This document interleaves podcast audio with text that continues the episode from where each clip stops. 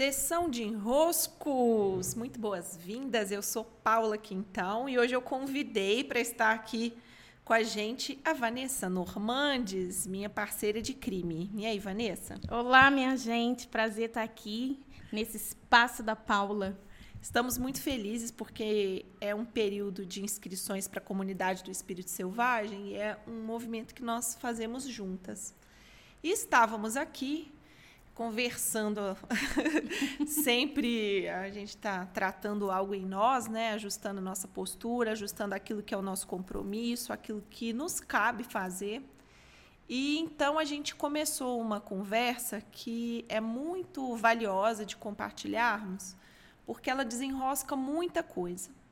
Que é essa postura de você responsabilizar fenômenos externos a você como sendo o motivo de você não conseguir fazer algumas coisas que são seu compromisso. Exemplo, e hoje eu quero me ater a esse exemplo, até porque a Vanessa, com todo o conhecimento que ela tem de astrologia, vai poder nos ajudar e muito. Vocês já devem ter parado para perceber em algum momento justificativas do tipo, abre aspas. Estou muito enroscada hoje, porque o Mercúrio está retrógrado e eu não estou conseguindo fazer as coisas no meu computador. Nossa, a Lua entrou em conjunção com Saturno. Eu hoje estou virada no Jiraya e, portanto, não vou cumprir os meus compromissos.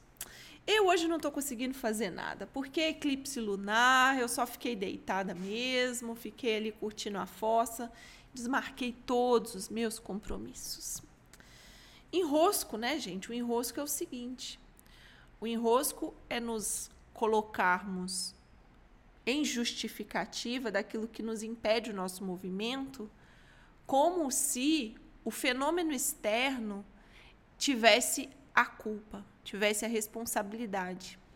É claro que em alguns momentos nós vamos sentir sim, por exemplo, com a pandemia, nós tivemos que mudar o nosso ritmo, mudar o que a gente faz, o modo como nós fazemos. É claro que num dia de eclipse, e aí a Vanessa vai falar mais aqui para a gente, lunar então, a gente fica rodando aqui igual o, o peão, mas não deixando de fazer os movimentos que são o nosso compromisso. Não é nos atropelando, mas é parando de justificar a nossa dificuldade de fazer alguns movimentos por causa daquilo que é externo a nós. E aí, Vanessa, o que, que você tem para nos dizer sobre esse papel da astrologia na nossa vida? Bom, vamos lá. Dentro do que eu já venho pesquisando, me aprofundando, sim, existem esses movimentos e eles influenciam, mas existe a nossa consciência de que isso não é desculpa, né? Isso não é algo que nos impede. O, o movimento externo, ele não nos paralisa. E aí eu trago um ponto onde muita gente vem em consultas, né? é, pedindo o uso da astrologia, e eu, particularmente, Vanessa, discordo, de utilizar como um oráculo. A astrologia, a gente por aqui, é, pelo menos eu e Paula, a gente tem partilhado bastante as bases, as características, né? o que nos compõe, a partir disso a gente começa a colocar o nosso ponto de vista, o nosso olhar, para ajustar nossas posturas para a vida. Então, vamos lá, Saturno está retrógrado e Vênus isso, e as contas não deixam de vir porque ele, esse movimento está acontecendo.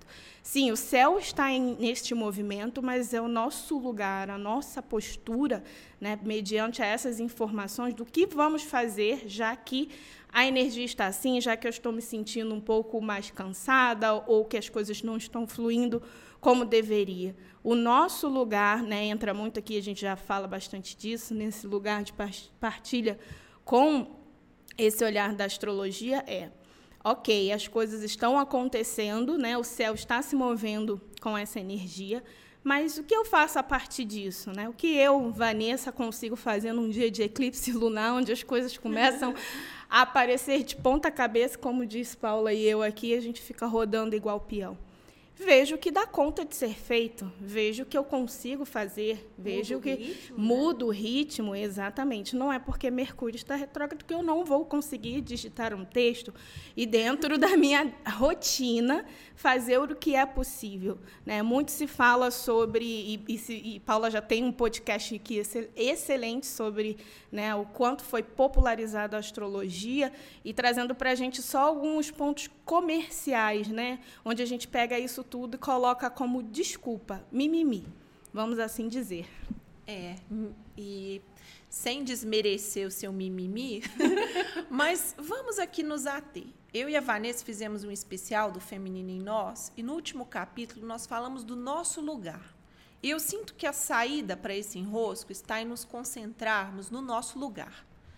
É claro que, mudando um aspecto da natureza que é maior do que nós, é, é maior do que nós, que, que percepção, né? A Lua é maior do que nós, a Terra é maior do que nós, o Sol é maior do que nós. É claro que essa mudança vai influenciar algo que se passa em nós. E, principalmente, vai atuar sobre as nossas emoções. Ontem, na nossa oração aqui de domingo, a gente tirou uma carta que fala sobre o domínio das emoções. A emoção, ela flutua. Sim, flutua. Ela se move em nós, né? Vem muito dessa. É como água.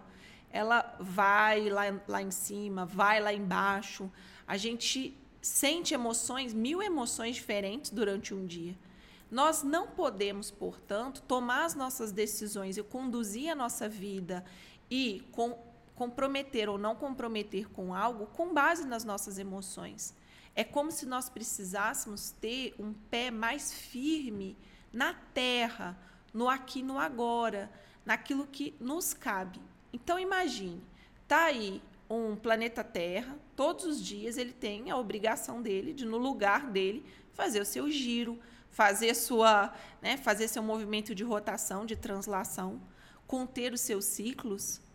Imagine um planeta Terra, ah não, hoje é, hoje eu já tô com emoção, não tô muito afim de girar. Pula essa casa. É, hoje eu vou descansar um pouco, porque vai ter um eclipse, vai mexer muito comigo. E, é, não, não tem jeito de os grandes astros, que só são grandes exatamente por isso, porque cumprem o seu papel. Isso nos estabiliza. O cumprimento do papel do planeta, do Sol, da Lua, isso nos estabiliza. Então, é claro que uma hora o Mercúrio vai girar diferente, Saturno vai girar diferente, vai passar um cometa, uma Lua vai encontrar com o Sol. Então, vão ter eventos, vão ter fenômenos que vão sim influenciar nas nossas emoções, porque nós não somos a parte dessa natureza que é maior do que nós, só que o aspecto da natureza não está aqui para ir contra nós. É o contrário, é nos fortalecermos para conseguir atravessar um inverno, uma primavera, um outono, um verão, atravessar um eclipse solar, um eclipse lunar.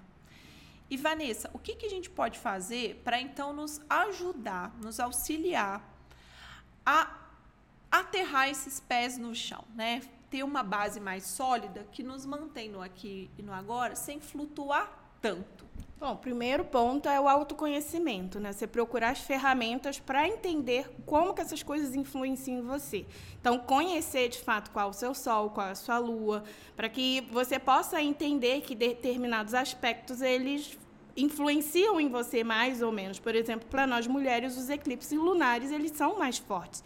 Esses efeitos eles, eles aparecem muito mais. É aí para uma pessoa com a lua, por exemplo, em peixes, quando a lua, a lunação estiver em peixe, essas características vão ficar um pouco mais fortes.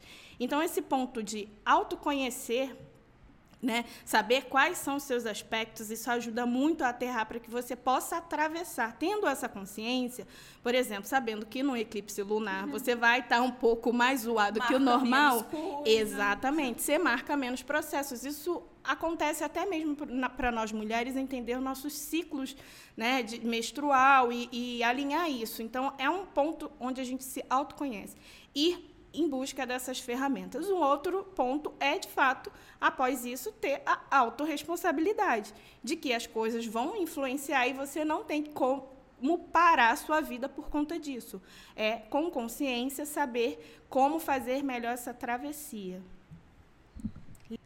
E assim desenroscamos muitos aspectos. Paramos de dar desculpa, paramos de usar a astrologia como uma bengala para justificar nossa própria incapacidade de agir, mesmo quando as nossas emoções estão flutuando.